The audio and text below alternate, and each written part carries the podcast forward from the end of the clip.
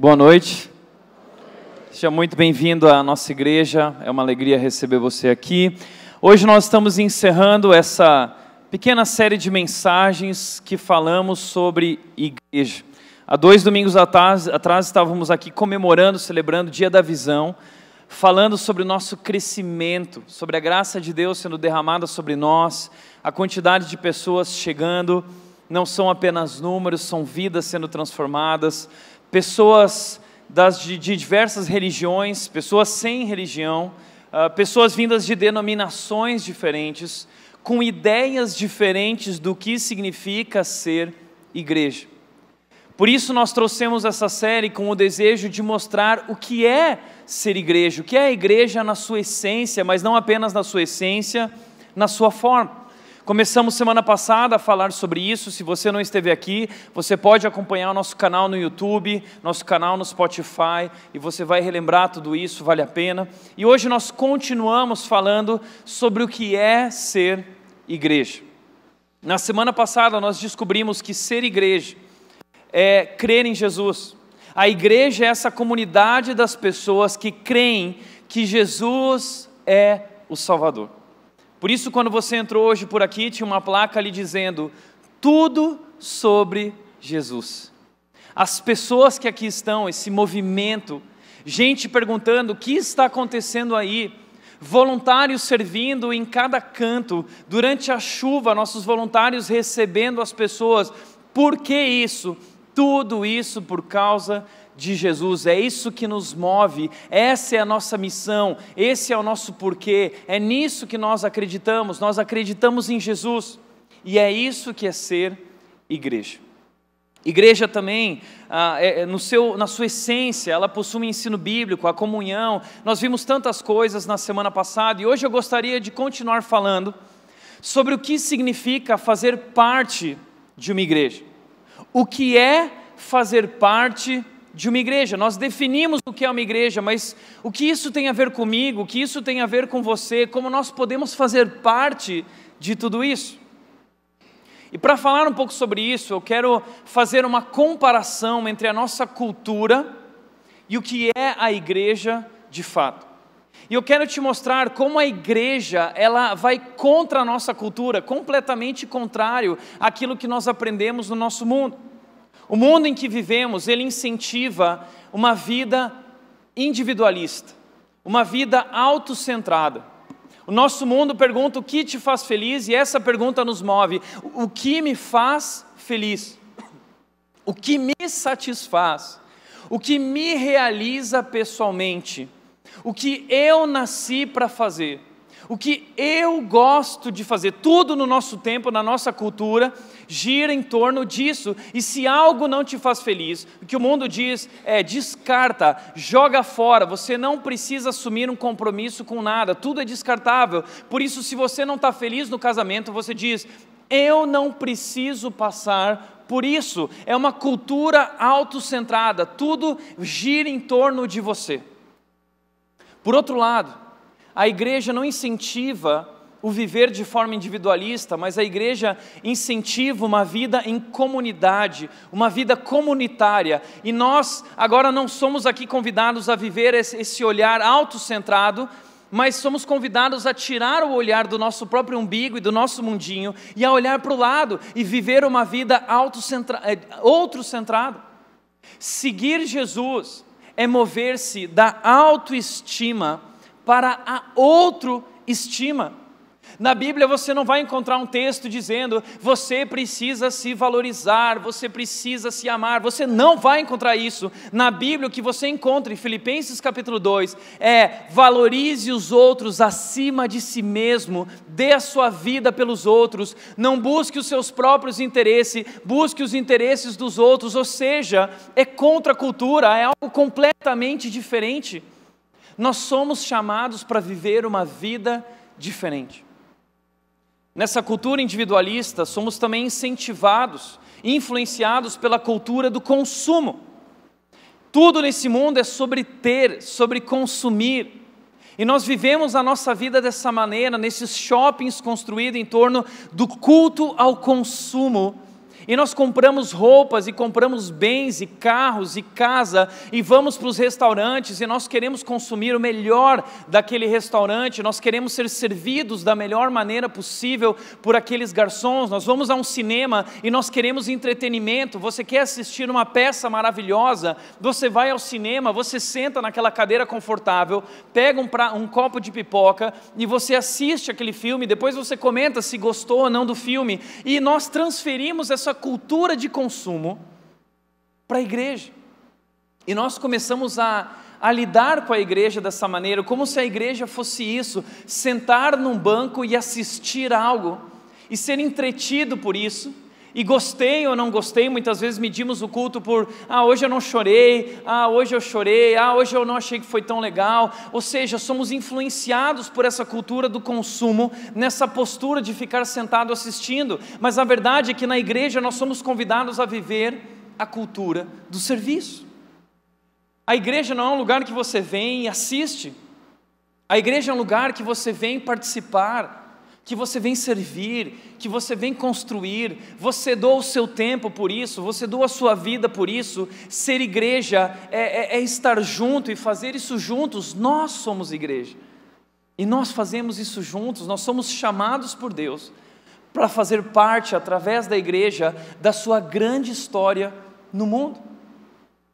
Por isso eu quero falar sobre o que é fazer parte de uma igreja através dessa ótica te convidando a deixar essa postura individualista e consumista e realmente vir fazer parte dessa grande comunidade, o corpo de Cristo, a família de Deus, e aqui experimentar o que é servir, o que é servir. Foi isso que a igreja primitiva viveu. Aquela igreja que nós vimos na semana passada, nos capítulos 1 e 2 de Atos, ela continuou crescendo, mas ela não deixou de perder a sua essência ela é igreja de verdade. Veja isso no capítulo 4 de Atos, versículos 32 e 33, diz o seguinte: o texto, da multidão dos que creram, uma multidão de pessoas. Aquela igreja no seu início era uma grande igreja, da multidão daquelas pessoas que creram, uma só era a mente e um só o coração. O que significa isso é que eles tinham unidade. Apesar de tão grande, apesar de tantas diferenças, apesar de tanta diversidade, eles tinham unidade. Qual era a unidade deles? O que caracterizava essa unidade? Sabe o que? Jesus. Todos eles se moviam em torno de Jesus. Jesus era sua motivação, Jesus era quem os inspirava. Eles queriam, como igreja, ser uma encarnação viva de quem Jesus é. O Deus invisível, o nosso Deus é invisível, mas o Deus invisível se revela na história através de Jesus. E Jesus se revela hoje ao mundo através de nós, a sua igreja, e essa igreja assumiu esse propósito de ser um em torno dessa missão. Eles eram um, um só pastor, uma só fé, caminhando em uma única direção, todos movidos por um único propósito. É o que nós temos vivido aqui, tudo sobre Jesus, tudo o que está acontecendo. Mas diz o texto que não apenas isso, mas ninguém considerava unicamente sua coisa alguma que possuísse, mas compartilhavam tudo o que tinham. Uma outra marca dessa igreja era a generosidade extravagante. Eles eram extremamente generosos. Eles se moveram dessa vida autocentrada para essa vida outrocentrada. Eles não consideravam mais nada seu, eles repartiam, eles compartilhavam tudo. E eu acho engraçado que muita gente vira e pergunta: Tiago, tem que dar 10%? Quem pergunta isso não entendeu nada. Sabe por quê? Porque no Novo Testamento dízimo não foi instituído. Não foi. Não importa o que você aprendeu, o que te falaram na sua igreja, o que está na Bíblia é o seguinte: ah, mas o meu pastor falava que o ceifador ia passar, ia destruir a minha colheita, o gafanhoto ia vir devorar tudo, eu ficava com medo, o pastor bateu na sua porta cobrando dízimo. Esse pastor mentiu para você, mentiu. Dízimo é uma coisa do Antigo Testamento para o povo de Israel, a partir da morte de Jesus, a partir dessa nova aliança com Deus. Nós não somos convidados a dar o dízimo, nós somos convidados a viver a generosidade. O que Jesus instituiu para a igreja é a generosidade. E a generosidade dessas pessoas ia muito além do dízimo. Essas pessoas compartilhavam tudo, tudo. Eles não eram mesquinhos, eles acreditavam naquilo, eles deram a vida por aquilo. Nada mais tinha significado para eles. Você entende o que é isso? Essa semana eu estava com algumas pessoas que estavam compartilhando isso, falando sua vida do passado e dizendo: olha, nada mais disso faz sentido, agora só isso faz sentido para nós. É isso que aconteceu com eles. Essa igreja também tem uma marca que essa igreja decidiu cumprir a sua missão sendo testemunha de Jesus. Diz o texto: com grande poder, os apóstolos continuavam a testemunhar da ressurreição do Senhor Jesus e grandiosa graça estava sobre todos eles. Deus derramou seu poder, Deus derramou sua graça, e eles compartilhavam o evangelho de Jesus, dizendo: Jesus Cristo ressuscitou, nós somos testemunhas, creiam nisso. Essa era a missão daquela igreja, levar as pessoas a um relacionamento crescente com Jesus. Uau! Algo grandioso acontecendo. Mas o que eu acho mais incrível nesse texto é que o texto se move de repente desse momento grandioso e maravilhoso, das coisas grandiosas que essa igreja está vivendo, o texto se move para uma única pessoa, para contar a história de uma pessoa dentro dessa igreja, para nos mostrar que não são apenas números, mas são vidas sendo transformadas. E é interessante que agora eu vou te mostrar que o texto vai do macro para o micro.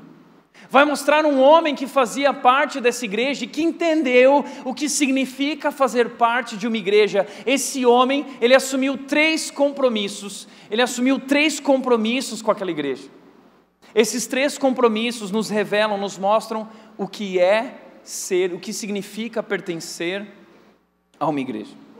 É como se o autor de Atos quisesse eleger o voluntário do mês dentro da igreja, voluntário do ano aquele membro da igreja primitiva que se tornou referência para todos os outros membros.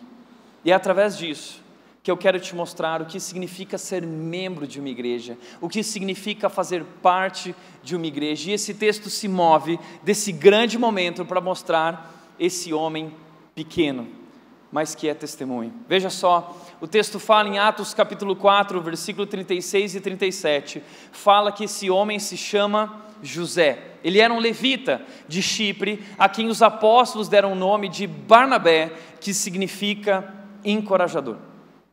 Olha só que interessante, o nome desse homem era José. Esse nome José era extremamente comum naquela época. Então os apóstolos se reuniram e decidiram dar um sobrenome para ele, decidiram dar um apelido para ele. Qual foi o apelido que eles deram? Barnabé, que significa encorajador. O nome Barnabé é um nome em aramaico. Mas aí a Bíblia procura descrever isso para nós, o que significa esse nome Barnabé. Significa encorajador. Se você for entender a palavra ali no grego, na transliteração, a palavra que usaram é paraclésios, de, derivado de paracletos. Essa palavra é muito importante para nós, muito interessante, sabe por quê? Porque Jesus, antes de voltar para os céus, ele estava entre os discípulos e ele disse: Olha, chegou a hora e agora eu tenho que ir mas eu estarei sempre com vocês. E os discípulos falaram: Não, Jesus, não vai, está tão gostoso. É, agora que você ressuscitou, agora tudo faz sentido. E, e, nós estamos tão felizes, estamos sendo encorajados por você. Você é nosso grande amigo, nosso grande mestre e Senhor. Nós não queremos perder a Sua presença, fique conosco. E Jesus diz para eles: Não, é preciso que eu vá, porque se eu não for, ah, ah, não virá o consolador, não virá o paracletos. Quem é o paracletos? O paracletos é o Espírito Santo. O Espírito Santo de Deus é definido como esse consolador, como esse encorajador. Esse é o papel do Espírito Santo em nossa vida. Quando Jesus Cristo foi aos céus, o Espírito Santo de Deus foi enviado para estar conosco. É a presença de Deus habitando dentro de nós. É esse Deus Emanuel, esse Deus entre nós, vivendo em nós. É Deus nos consolando, é Deus nos encorajando, é Deus dizendo que a obra que Ele começou na sua vida, Ele vai terminar. O Espírito Santo é esse encorajador dizendo: Vamos, você consegue, porque o poder de Deus está com você. Quando os apóstolos se reúnem para definir um nome para Barnabé, qual é o nome que eles dão? É como se ele estivesse dando, o, é o Filho do Espírito Santo. Sabe por quê? Eu fico imaginando os apóstolos se reunindo. Que nome que a gente vai dar para aquele cara chamado José? Olha, aquele cara é tão legal. Pois é, ele, ele é demais. E Barnabé era aquele tipo de pessoa que todo mundo dizia: Uau, Todo mundo queria estar perto de Barnabé, como era gostoso. Ele viu o melhor na vida das pessoas, ele encorajava as pessoas. Então eles decidiram: vamos chamá-lo de filho do encorajamento. Uma pergunta: se as pessoas fossem definir você em uma palavra, um nome, como as, palavras, como as pessoas definiriam você? Qual seria o seu apelido, de acordo com a sua personalidade, a sua pessoa? Então isso já nos diz muito sobre quem é Barnabé. É alguém especial. Mas olha que interessante, ele assumiu três compromissos. Quais são esses compromissos? O texto continua dizendo: ele vendeu um campo que possuía, trouxe o dinheiro e colocou aos pés dos apóstolos. O primeiro compromisso que Barnabé assumiu é um compromisso com o propósito daquela comunidade. Barnabé assumiu um compromisso com a missão daquela comunidade. E isso se evidencia através desse momento. Barnabé, ele vende um terreno que ele tem, ele pega o dinheiro e ele coloca aos pés dos discípulos, dizendo: Olha, é, é, aqui está algo para ajudar nessa missão, nesse propósito, eu acredito nisso, então aí está, seja para o que for, usem para ajudar os necessitados, usem, usem para a missão, para vocês, como for. Agora, Barnabé, para Barnabé não é só uma questão de dinheiro. Barnabé não está só assinando um cheque e dizendo, ó, oh, está aí. Não é só uma questão de generosidade. O que Barnabé está falando através desse dinheiro, o que Barnabé está falando através dessa generosidade, doação, ele está dizendo: eu acredito nisso. Eu acredito nisso, eu acredito no que vocês estão fazendo, eu acredito nessa missão. Jesus Cristo me alcançou, Jesus Cristo me transformou, então eu acredito que Jesus Cristo fará coisas ainda maiores. Eu quero contribuir com isso para que a obra de Deus alcance outras pessoas como me alcançou. Esse é o propósito da igreja. Barnabé diz: está aqui, eu dou tudo, e veja só, não é só dinheiro, não é só estar tá aqui o dinheiro, é tá aqui a minha vida. É tudo que eu tenho e tudo que eu sou. Agora a minha vida está disponível, eu quero fazer parte disso, eu estou comprometido com isso. Agora, talvez muita gente diria: Puxa, Barnabé, calma, mas será que você não está sendo um pouco tolo?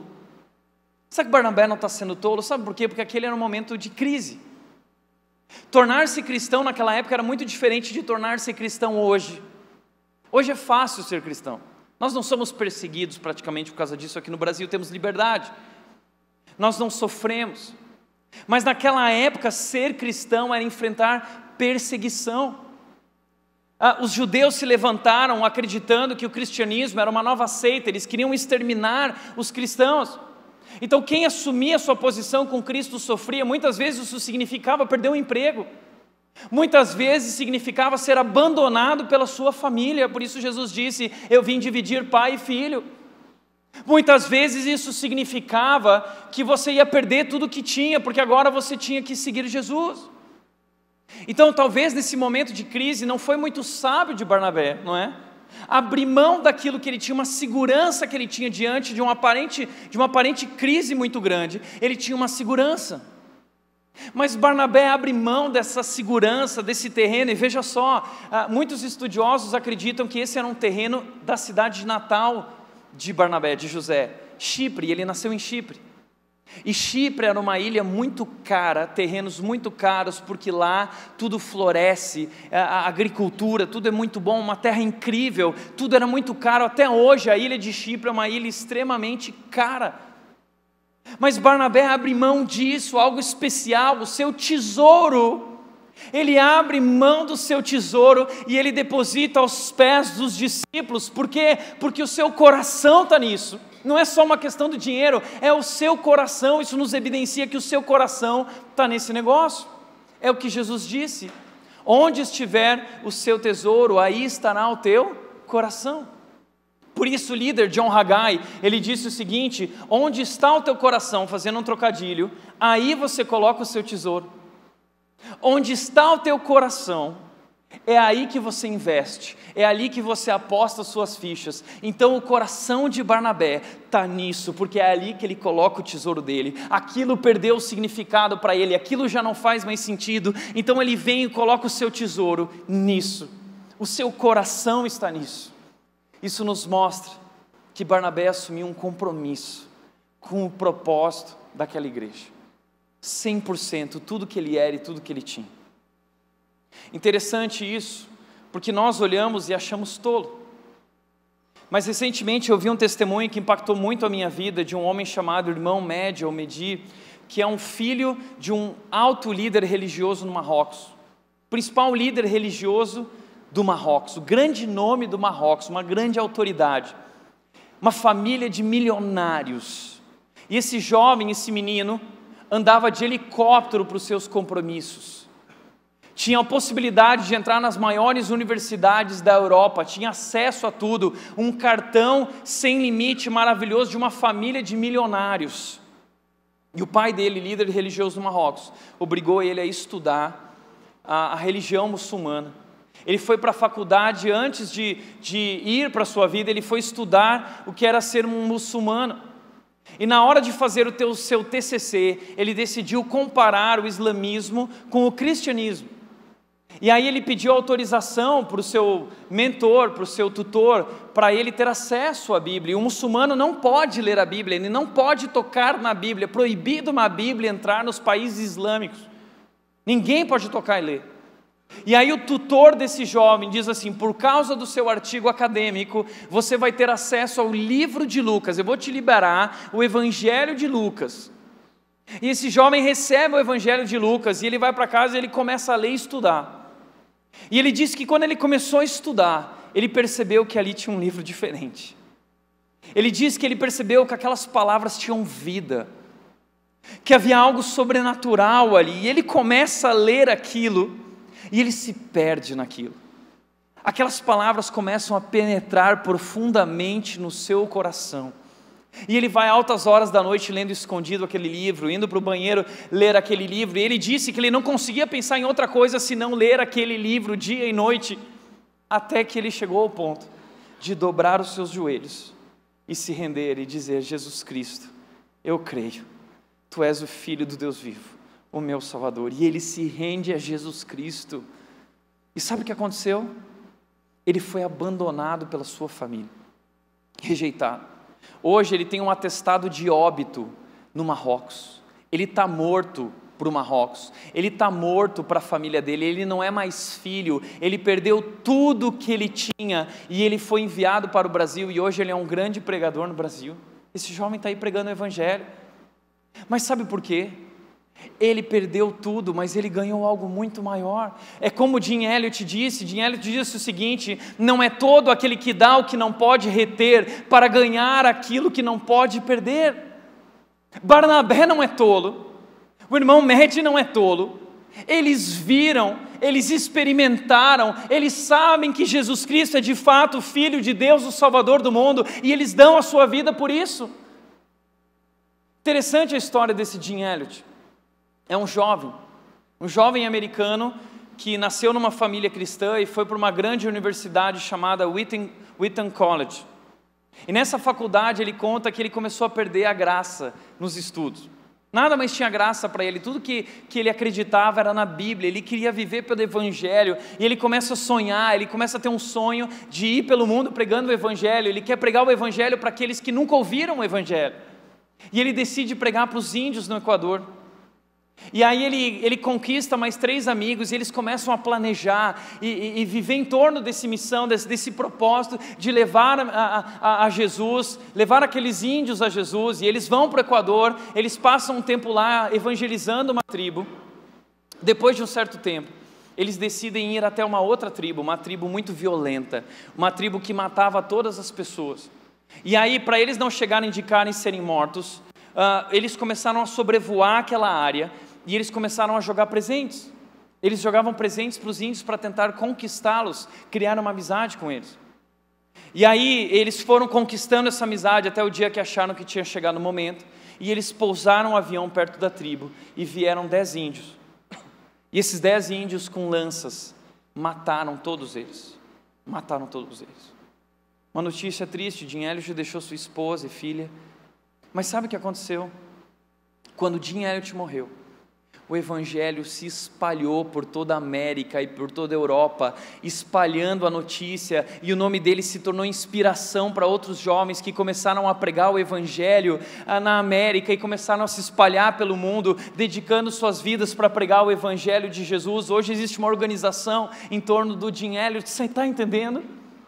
São pessoas que entenderam quem é Jesus e que a, a vida perdeu a graça para eles, e eles colocaram o seu coração nesse propósito, e o seu tesouro nesse propósito, é isso que aconteceu na vida de Barnabé.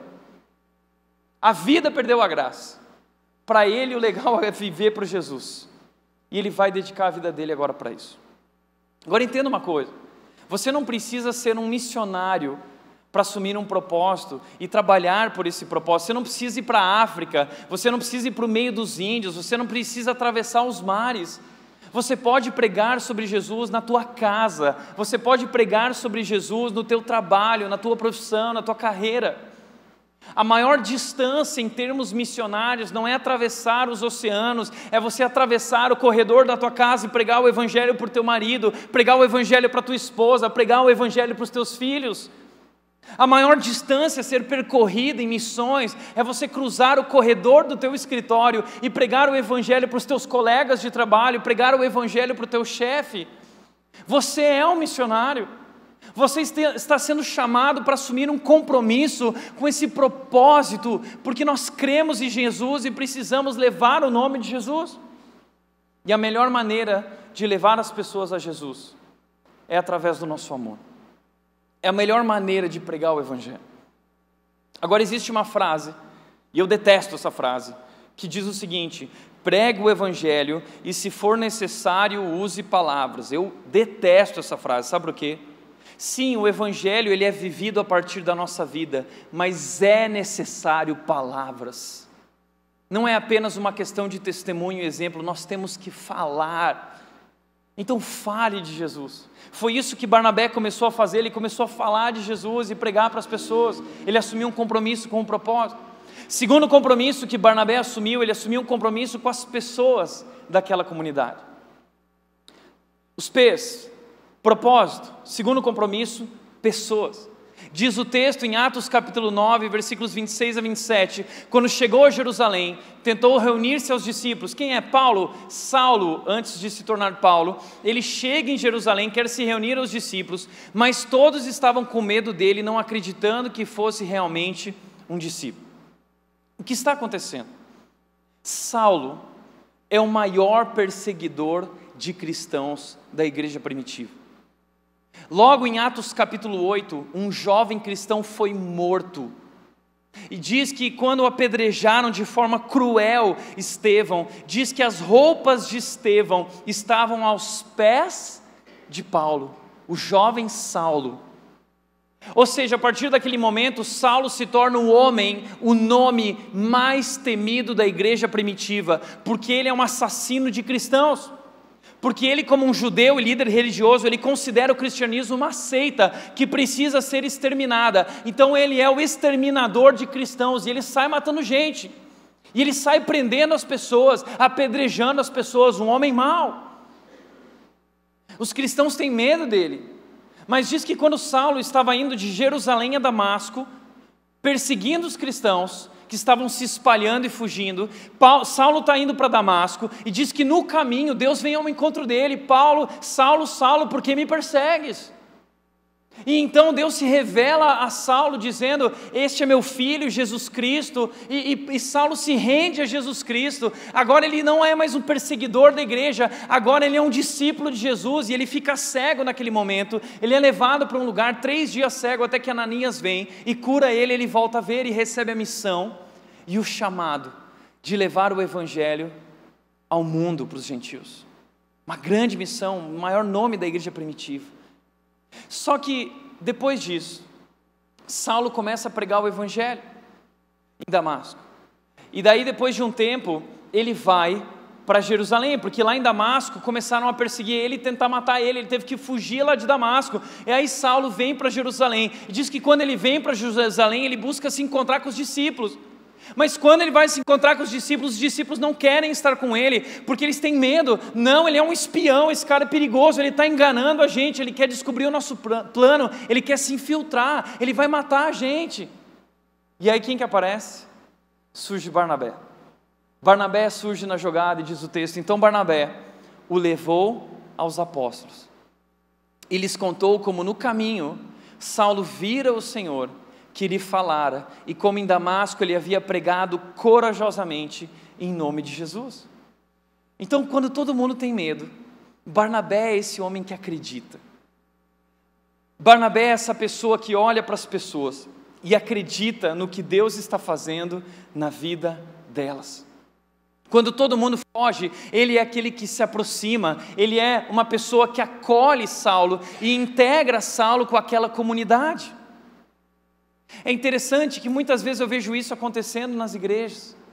Pessoas estão chegando, pessoas novas, e muitas delas têm um passado que os condena. Todos nós temos um passado que nos condena. Saulo tem um passado que o condena. E quando essas pessoas entram na igreja, muitas vezes nós olhamos com esse olhar de julgamento, esse olhar crítico. E aí nós viramos uns para os outros, e muita gente vira para mim e diz: Olha, Tiago, cuidado com aquele lá, hein? Cuidado com aquele lá que está entrando, que você não sabe quem é essa pessoa. Você esqueceu quem é você? Você esqueceu que que você não merece essa graça também, a mesma graça que está sobre Barnabé, a graça que é derramada sobre Paulo, é a mesma graça que é derramada sobre nós. Não somos melhores do que ninguém, mas Barnabé é essa pessoa que entendeu que o dever dele não é julgar, o dever dele é ajudar, o dever dele é amar, o dever dele é receber, conectar, integrar. E ele faz isso. E ele faz isso. Mas infelizmente nas igrejas muitas vezes as pessoas chegam e vão embora e elas não são acolhidas, elas não são amadas, elas são alvos apenas de julgamento. Mas no Evangelho as pessoas são alvo do olhar amoroso de Jesus e da graça. Jesus nos ensina que nós devemos acolher os novos que estão chegando, integrá-los, não importa qual é a sua história, não importa qual é o seu passado, Deus ama você e quer e vai transformar a sua vida. Então nós precisamos acolher essas pessoas assim como Jesus acolheu Zaqueu. Zaqueu era um ladrão, Zaqueu era um corrupto, o nome dele estava lá na Lava Jato, ele foi condenado na Lava Jato, e aí quando chega Jesus no meio da multidão, no meio da multidão, Jesus diz assim: Zaqueu, eu vou dormir, na, eu vou jantar na tua casa. E todo mundo fica assim: oh, na casa de um corrupto, Jesus se perdeu. Hã? Jesus se perdeu. Não, quem se perdeu foi aquela multidão. O Evangelho de Jesus é sobre amar as pessoas, é sobre o que a graça de Deus pode fazer na vida das pessoas. E quando Jesus faz esse, Jesus convida Zaqueu ali para e diz: Eu vou estar com você. Zaqueu na mesma hora se quebranta e diz: Jesus, então por causa disso eu vou dar tudo que eu tenho, eu vou repartir. Zaqueu estava facinho, ele só precisava de amor.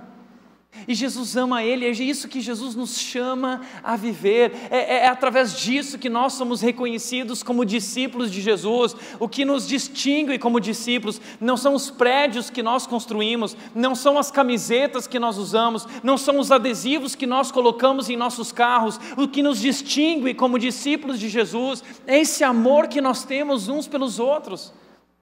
Barnabé entendeu isso, e Barnabé acolhe Barnabé recebe Saulo. Barnabé dá crédito ao sem crédito. Ele vê o que Deus pode fazer na vida das pessoas. E ele é o homem que vai tomar Paulo consigo e vai ajudar a vida de Paulo, que vai se tornar um grande homem. Então a primeira coisa é que ele assumiu um compromisso com as pessoas, acolhendo as pessoas. A segunda coisa é que ele assumiu um compromisso também de cuidar das pessoas.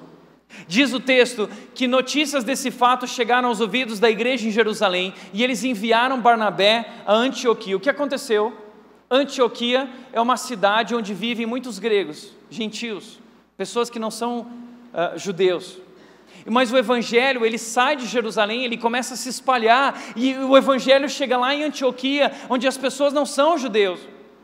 E aí, quem vai lá para cuidar dessas pessoas? Os judeus não queriam isso, sabe por quê? Porque os judeus eram extremamente preconceituosos, racistas. Então, quem vai? Quem vai cuidar dos gentios? Quem vai? Barnabé.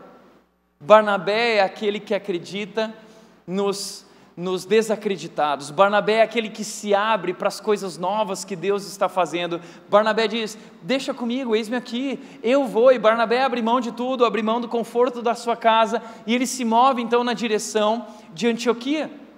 E diz o texto que ali chegando, e vendo a graça de Deus, essa graça de Deus que é inclusiva, que acolhe a todos, mas uma graça que transforma. Essa graça agora está alcançando pessoas pelo mundo inteiro. E ali Barnabé chega e ele se alegra com isso. Uau, vejo que Deus está fazendo aqui coisas maravilhosas, vidas sendo transformadas, e diz o texto que ele animou essas pessoas a permanecerem fiéis no Senhor de todo o coração. De todo o coração, com paixão, com compromisso. Permaneçam fiéis Jesus Cristo ressuscitou de verdade, é verdade, nós somos igreja. Então Barnabé vem cuidar dessas pessoas, ele se torna o pastor dessas pessoas. E ele começa a pastorear, ele começa a ensinar, ele começa a cuidar dessas pessoas. E diz a Bíblia que ele era um homem bom, cheio do Espírito Santo e de fé. E muitas pessoas foram acrescentadas ao Senhor, ou seja, começa um avivamento naquela igreja em Antioquia. A igreja começa a crescer e crescer e crescer. E Barnabé está cuidando, feliz dessas pessoas, ensinando elas, discipulando elas, cuidando delas. Entenda uma coisa: na vida cristã, é como a vida biológica do ser humano. Quando nós nascemos, nós somos um bebezinho e nós precisamos de todo o cuidado dos nossos pais. A mãe, ela dá o leite, depois a criança vai crescendo, o bebê vai crescendo, vai trocando leite pela papinha. Depois da papinha vem aquele alimento mais sólido até que a criança vai aprendendo a pegar o garfo e a faca, ela aprende a se alimentar, e conforme ela vai crescendo, ela não precisa mais dos seus pais, ela sabe se alimentar, e é isso que caracteriza a nossa maturidade, a gente se torna adulto, a gente sabe se alimentar por si mesmo, e aí a gente vai agora cuidar de um outro ser humano, um outro bebê. Você pode ter um filho. Assim é na vida cristã. A Bíblia diz que quando nós cremos em Jesus, nós nascemos de novo. E ao nascer de novo em Cristo, é como começar a vida do zero. Agora você é um bebê na fé, você é um bebê espiritual, e você precisa de alguém cuidando de você e dando leitinho espiritual e dando papinho espiritual. E no começo você não entende nada do que está sendo falado, mas aos poucos essas pessoas vão cuidando, colando em você e te ajudando e te conduzindo, e você vai aprendendo a comer alimentos mais sólidos, e você vai pegando o garfo e a faca, e você vai aprendendo a se alimentar sozinho. Isso que é a vida cristã. O alvo da maturidade cristã é quando você aprende a se alimentar sozinho. E quando você aprende a se alimentar sozinho, você não precisa mais de pessoas cuidando de você. Aí então você vai cuidar de outras pessoas, você vai investir na vida de outras pessoas. É isso que Barnabé está fazendo. Barnabé está cuidando desses bebezinhos na fé, esses bebezinhos espirituais que precisam de cuidado, precisam de atenção. O que Barnabé está fazendo é discipular essas pessoas. Nós vivemos essa cultura do discipulado, é isso que é fazer discípulos. Jesus disse: vão e façam discípulos. É isso que fazemos aqui na rede através dos pequenos grupos. Nos pequenos grupos estamos pastoreando essas pessoas, cuidando dessas pessoas, eh, ensinando essas pessoas, conduzindo essas pessoas, discipulando essas pessoas. Você precisa fazer parte de um pequeno grupo para viver essa experiência. Então Barnabé, ele assumiu um compromisso com as pessoas, acolhendo, cuidando e por último, também capacitando. Capacitando. Por quê? A igreja de Antioquia estava crescendo. A igreja de Antioquia estava explodindo em crescimento, era um avivamento, a graça de Deus estava sobre eles. E aí Barnabé olha para tudo aquilo e ele percebe: eu preciso de ajuda para cuidar de tanta gente. E de quem ele se lembra? Ele se lembra de Saulo. Mas olha que interessante, sabe onde Saulo estava? Saulo estava em Tarso. Por que Saulo estava em Tarso? Ele não estava em Jerusalém.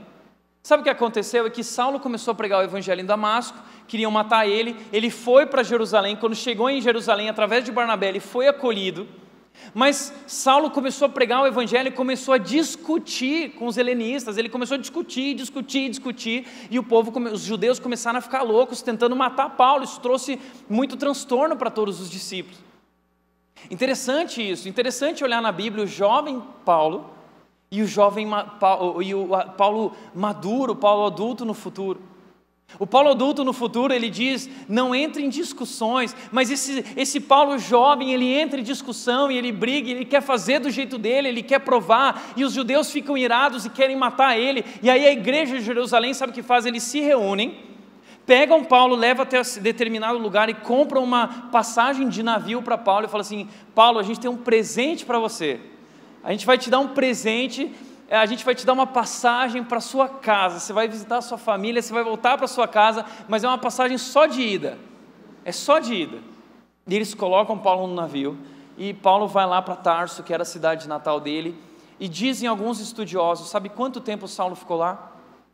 Dez anos. Dez anos. Saulo ficou no anonimato em Tarso, e não temos notícia de uma igreja em Tarso. Provavelmente Paulo estava trabalhando, fazendo tendas, ele era um fazedor de tendas. E aí sabe o que acontece? Depois de muito tempo, Barnabé está em Antioquia e qual a ideia que ele tem? Saulo. Saulo pode me ajudar. Que, que ele faz? Ele vai até Tarso. E Tarso não era perto de Antioquia, ele teve que andar muito, era muito longe, mas ele vai até Tarso, ele chega em Tarso e ele pergunta: Olha, vocês conhecem um homem chamado Saulo, um fazedor de tendas? Sim, ele mora lá. E, e eu fico imaginando esse momento, Barnabé indo até lá e batendo na porta e alguém atende, ele fala assim: Olha, o Saulo mora aí. Ah, mora, você pode chamar o Saulo, por favor? E aí chega o Saulo, e aí o Saulo olha e fala assim: Barnabé, Barnabé, o que, que você está fazendo aqui? Aí Barnabé vira para ele assim: Saulo, quer saber o que eu estou fazendo aqui? Eu vim aqui por causa de você. De mim? Mas por que por causa de mim? Porque eu acredito no que Deus vai fazer na sua vida. E eu vim te buscar para você me ajudar, para te preparar, para te capacitar. Vamos lá, Saulo, vamos, vamos, Barnabé. Eu fico imaginando Saulo arrumando as coisas dele e eles, e eles partem para Antioquia. E diz a Bíblia que ali, durante um ano inteiro, Barnabé e Saulo se reuniram com a igreja e ensinaram a muitos. Mas veja, Paulo é o maior nome da igreja cristã depois disso. E Barnabé não tem medo de que Paulo faça sombra para ele, porque Barnabé sabe que não é sobre ele, Barnabé não é orgulhoso, Barnabé sabe que é tudo sobre Jesus e o que ele mais quer é ajudar as pessoas a se tornarem o que Jesus sonhou na vida delas. Então ele chama Saulo, Saulo, vamos lá, e ele capacita Saulo. Uau! Acolhendo, cuidando, capacitando e treinando outras pessoas. Por isso a pergunta que eu quero te fazer é: quem são as pessoas que marcaram a sua vida? Alguém investiu em você, talvez. É interessante quando eu vou no culto da fogueira em alguns acampamentos e os jovens ficam contando os testemunhos, e uma coisa que eu acho interessante, eu fico reparando quantos nomes cada jovem cita. Porque por trás de cada história e testemunho existe uma pessoa que influenciou aquela menina, aquele jovem, e, e, ele fala: Olha, eu tenho tanta gratidão pelo fulano, eu tenho tanta gratidão pela fulana que investiu em mim, que acreditou em mim. Quem foi que acreditou em você? Quem foi que deu a vida por você? Quem foi que cuidou de você? Eu vivi esse privilégio. Quando eu era pré-adolescente, um homem chamado Ildomar, ele abria mão do tempo dele e muitas vezes saíamos juntos, ele pagava um lanche e ele era presbítero na minha igreja lá no sul e ele cuidava de mim, dizendo, Tiago, como tá, como tá isso? Nós conversávamos, depois na adolescência o meu pastor Vitor Michel, depois com 17 anos quando cheguei em Vinhedo, meu mentor André Fontana, que eh, diz ele que eu cheguei de calça de tergal e chinela havaianas ali em Vinhedo, e ele olhou para aquele menino que não era nada, nada, e ele viu algo, eu não sei o que ele viu até hoje, mas ele acreditou. E ele foi Barnabé na minha vida, me enviando. Hoje, um outro mentor investe na minha vida, pastor Josué Campanhã, marcando profundamente a minha vida, inúmeras pessoas investindo, isso faz toda a diferença. Quem são as pessoas que investiram na sua vida? Você é grato a essas pessoas? Você já agradeceu para essas pessoas? Mas, segundo lugar, você já investiu na vida de alguém? Você já marcou profundamente a vida de alguém? Você está investindo em alguém? Posso te falar uma coisa? Não existe alegria maior que cuidar de pessoas. Não existe nada mais importante que cuidar de pessoas e levá-las a um relacionamento crescente com Jesus. Você já experimentou a alegria que é levar uma pessoa a tomar uma decisão com Jesus? Agora eu vou te dizer mais. Você já experimentou a alegria de cuidar de uma pessoa e depois ver ela se tornar um grande líder de Deus? É isso que Barnabé está experimentando.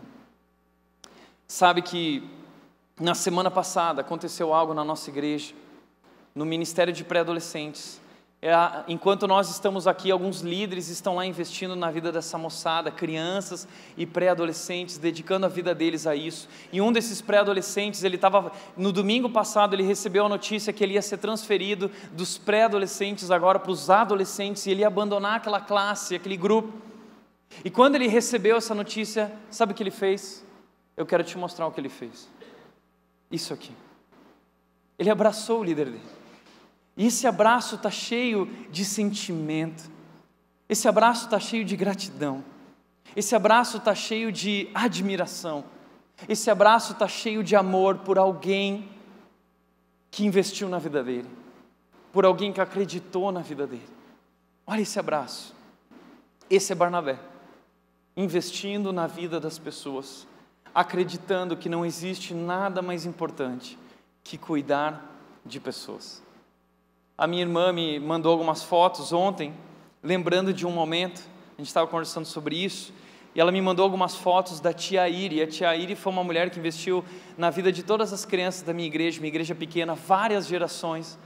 E um dia todo mundo se reuniu e fez uma festa para a tia Iri, todas essas gerações, para agradecer, porque ela tinha investido na vida deles.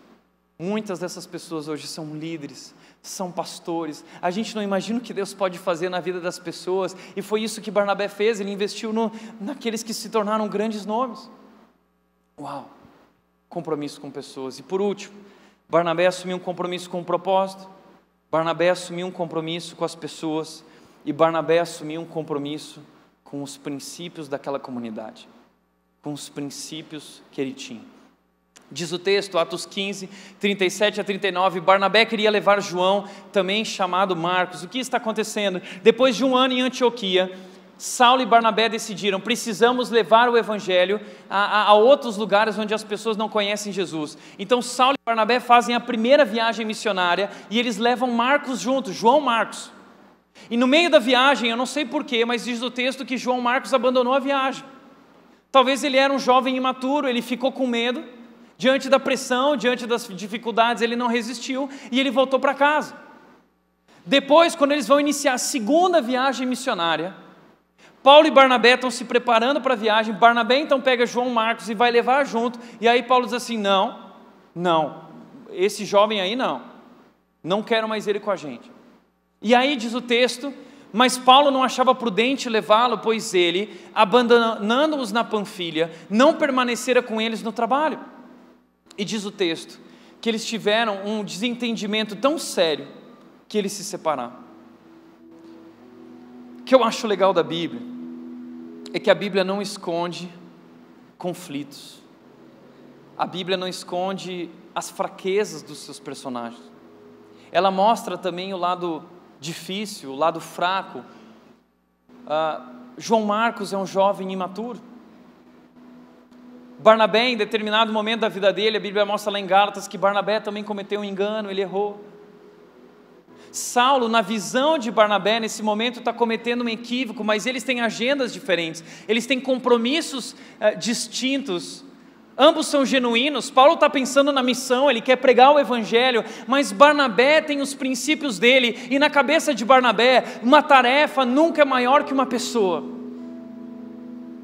E, e, e Barnabé está dizendo: Paulo, lembra o que eu fiz na sua vida, lembra que eu acreditei, agora você não quer fazer isso com Marcos, acredite em Marcos, dê uma segunda chance para Marcos. Eles discutem seriamente e eles decidem se separar. Saulo segue o seu caminho, Paulo segue o seu caminho, Barnabé vai cuidar de Marcos. Então Barnabé não era um banana, Barnabé não era esse cara menino levado de qualquer jeito, não, ele tinha princípios, ele sabia no que ele acreditava e ele estava disposto a dar a vida dele por aquilo que ele acreditava. Se era necessário, ele se posicionava, se era necessário, ele dizia não. Por isso, entenda uma coisa: existe algo que está acima das pessoas princípios. Então, Barnabé está disposto a abrir mão dessa viagem, desse momento com Paulo, por causa de um princípio que ele tem. O seu princípio é: eu gosto de investir em pessoas, eu fui chamado para isso, eu não vou abrir mão disso. Então, quando você faz parte de uma igreja, de uma comunidade, você assume um compromisso com o propósito, assume um compromisso com as pessoas, mas assume também um, um compromisso com os princípios dessa comunidade, a sua fé, o que nós cremos, a palavra de Deus. Você precisa viver conforme isso. E Barnabé vivia conforme os seus princípios. E ele se posiciona. Ele sabe o que ele acredita. E ninguém pode mudar o que ele acredita. Ele sabe, ele tem convicção. Agora olha que interessante. Barnabé vai investir na vida de Marcos. E depois de muito tempo, Paulo um dia vai dizer: Pode me enviar Marcos, que ele me é útil. Eu quero muito Marcos do meu lado, eu estou precisando dele. Então, quem foi que trabalhou na vida de Marcos? Foi Barnabé que preparou ele. E eu vou te dizer mais: sabe o que aconteceu com Marcos? Marcos se tornou o evangelista Marcos, o livro de Marcos, o evangelho de Marcos, que está na sua Bíblia, foi escrito por esse jovem Marcos. E segundo os estudiosos, é o primeiro evangelho a ter sido escrito. E, e, provavelmente Marcos estava aos pés de Pedro, ele foi preparado e ele se tornou auxiliar de Pedro, o apóstolo Pedro, o grande primeiro nome da igreja. E Pedro não era bom de escrever, ele era um pescador. E Marcos escreveu o que Pedro disse. Pedro contava o que ele viveu com Jesus e Marcos escrevia. Foi o primeiro evangelho. Depois veio o evangelho de Mateus, o evangelho de Lucas, que se apoiaram no evangelho de Marcos. Então Marcos se torna um grande nome na história. O jovem Marcos se torna um grande homem na grande história de Deus. Paulo se torna um grande homem na história de Deus e graças a quem? Graças a Barnabé. Por isso, através disso eu lembro de uma história. A história desses três homens. Três astronautas numa missão. Apolo 11. Os primeiros homens a pisarem na lua, de acordo com a história. Esses homens são conhecidos como Neil Armstrong, o Buzz uh, Aldrin, de onde veio o nome Buzz Lightyear do, do Toy Story, e aqui o Michael Collins. Esses três homens são conhecidos, mas desses três, os dois que se tornaram mais famosos são esses aqui que estão sentados, Neil Armstrong e o Buzz Aldrin. Esses dois se tornaram muito famosos, sabe por quê? Porque foram eles que pisaram na lua. O Michael Collins, ele não pisou na lua, ele foi o piloto da Apollo 11 que deu todo o suporte para que a missão fosse bem sucedida. Então ele ficou na nave. E o papel dele era tão importante. Era o papel de dar todo o suporte e estrutura, cuidando de cada detalhe para que aquela missão fosse bem sucedida. E ele não se importa com os holofotes ele não se importa com o sucesso, ele quer realmente, ele pensa na missão. Para mim, o Michael Collins é o Barnabé. Esse é o Barnabé. E esse aqui é Paulo. E esse aqui é Marcos. E Barnabé está atrás. E ele não quer o crédito. Não é sobre ele. Não é o nome dele. Ele quer servir. Ele vê o melhor na vida das pessoas. Sabe quem Barnabé me lembra? Barnabé me lembra Jesus. Barnabé me lembra Jesus. É por isso que o autor do, de Atos, ele, ele, traz o nome de Barnabé como essa referência, esse modelo, esse exemplo. Porque Barnabé não quer ser o primeiro. Barnabé ele é o menor.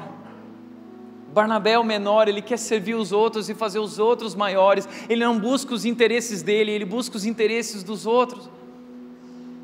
Isso me lembra Jesus. Porque Jesus Cristo disse isso certa vez para os discípulos, ele disse em Mateus 20, 26 a 28, ele disse: Entre vocês, porém, será diferente. O mundo valoriza o primeiro, o mundo valoriza quem está no palco, o mundo valoriza quem está sobre os holofotes, mas na minha igreja, na minha comunidade, não vai ser assim. O mais importante não é o que está no palco, o mais importante é aquele que está no estacionamento, com guarda-chuva, debaixo de chuva, servindo as pessoas. Não tem holofote, aqueles que estão nas salas de aula, cuidando das crianças, cuidando de detalhes, as pessoas que estão nos banheiros, varrendo, limpando, cuidando de cada detalhe, entre vocês será diferente. E ele diz: quem quiser ser o líder entre vocês, que seja servo. E quem quiser ser o primeiro entre vocês que se torne escravo, pois mesmo Jesus Cristo, Filho do Homem, veio para ser servido, mas para servir e dar a sua vida em resgate de muitos. Jesus Cristo veio ao mundo e Ele é o próprio Deus, mas Ele não se apega, Ele não se apega ao fato de ser Deus, Ele se esvazia de si mesmo, assumindo a forma humana. E na forma humana ele se humilha. Imagina o Deus do universo, poderoso, soberano, se limitando a um ser humano, a carne humana, ao sofrimento humano, ele entra na história para viver no meio disso.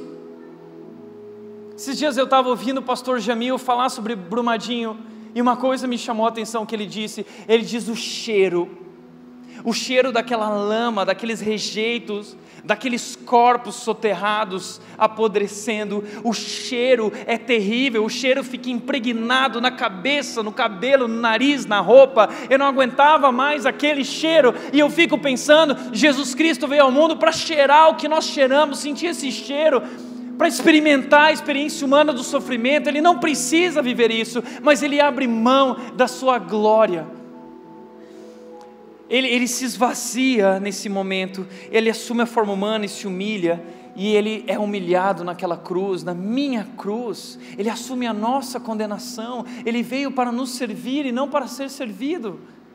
Uau! Que Deus! Certa vez Jesus chegou para os discípulos, ele disse: Foi-me dada toda a autoridade nos céus e na terra.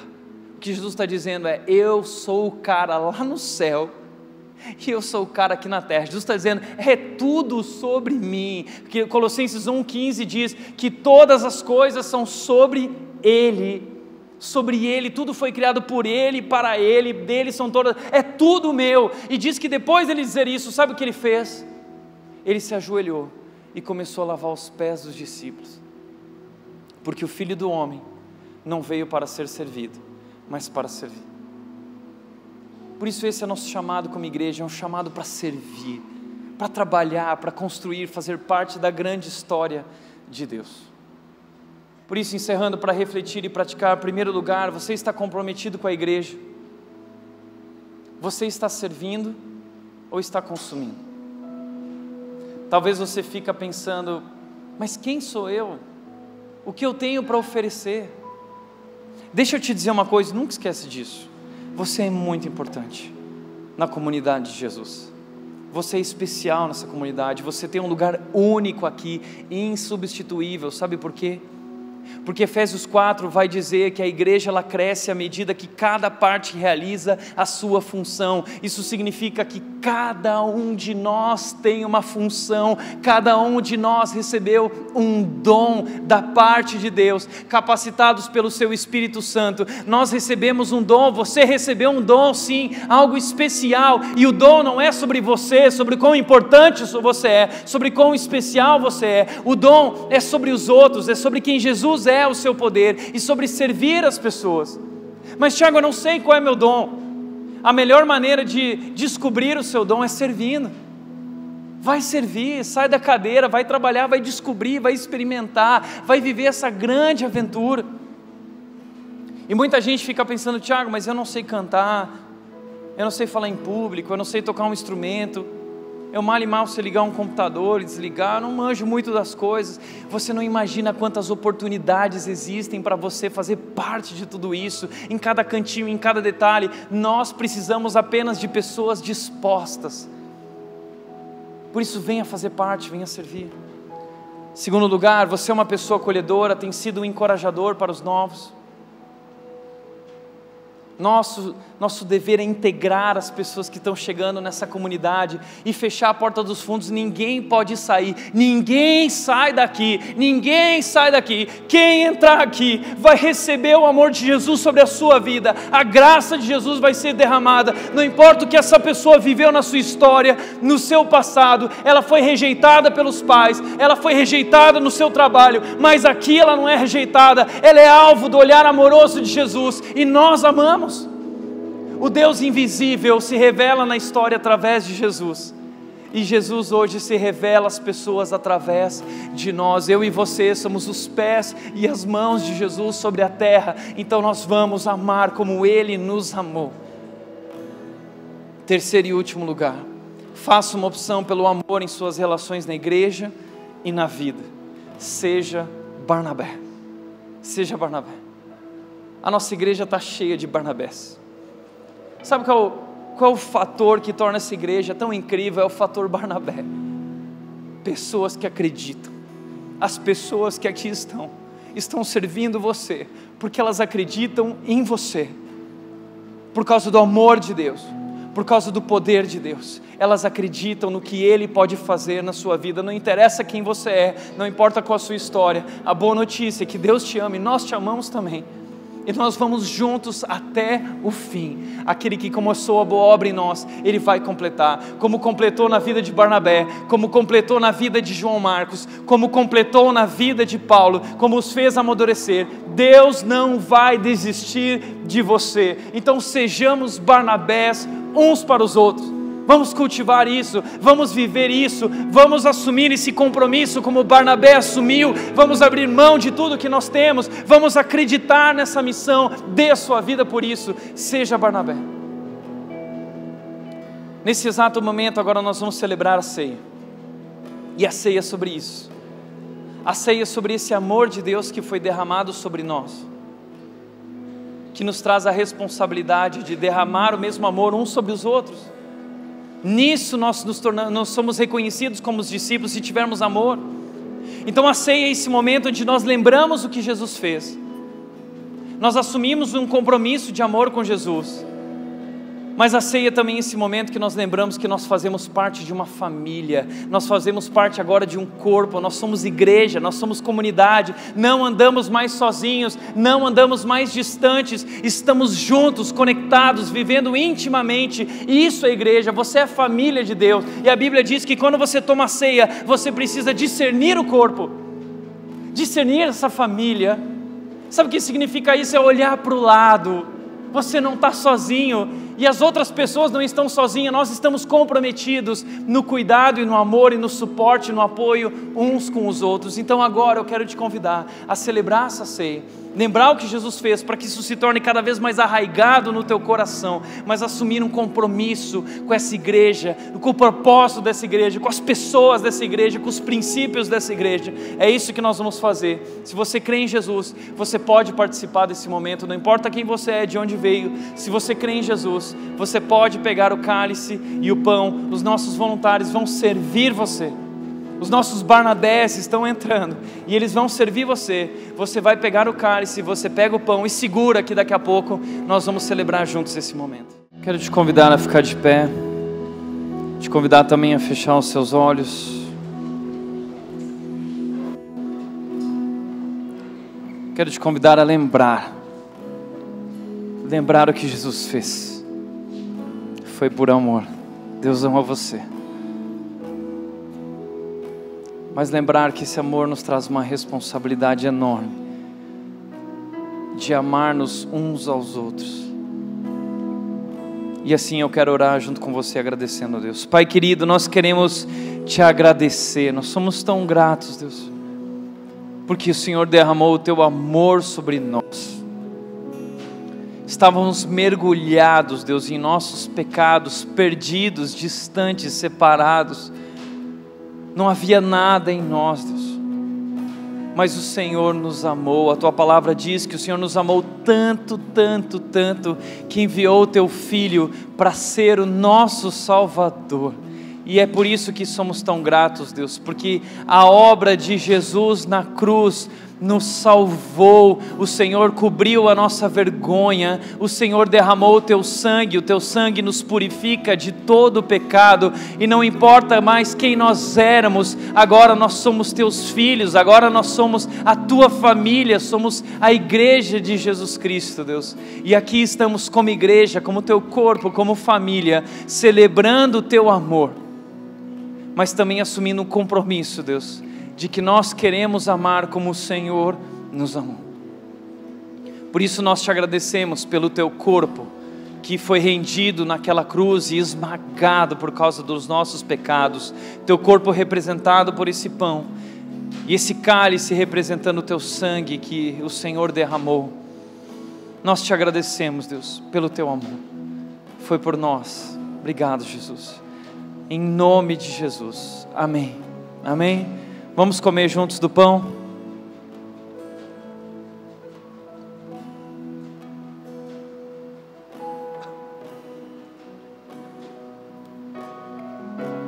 E beber junto o cálice.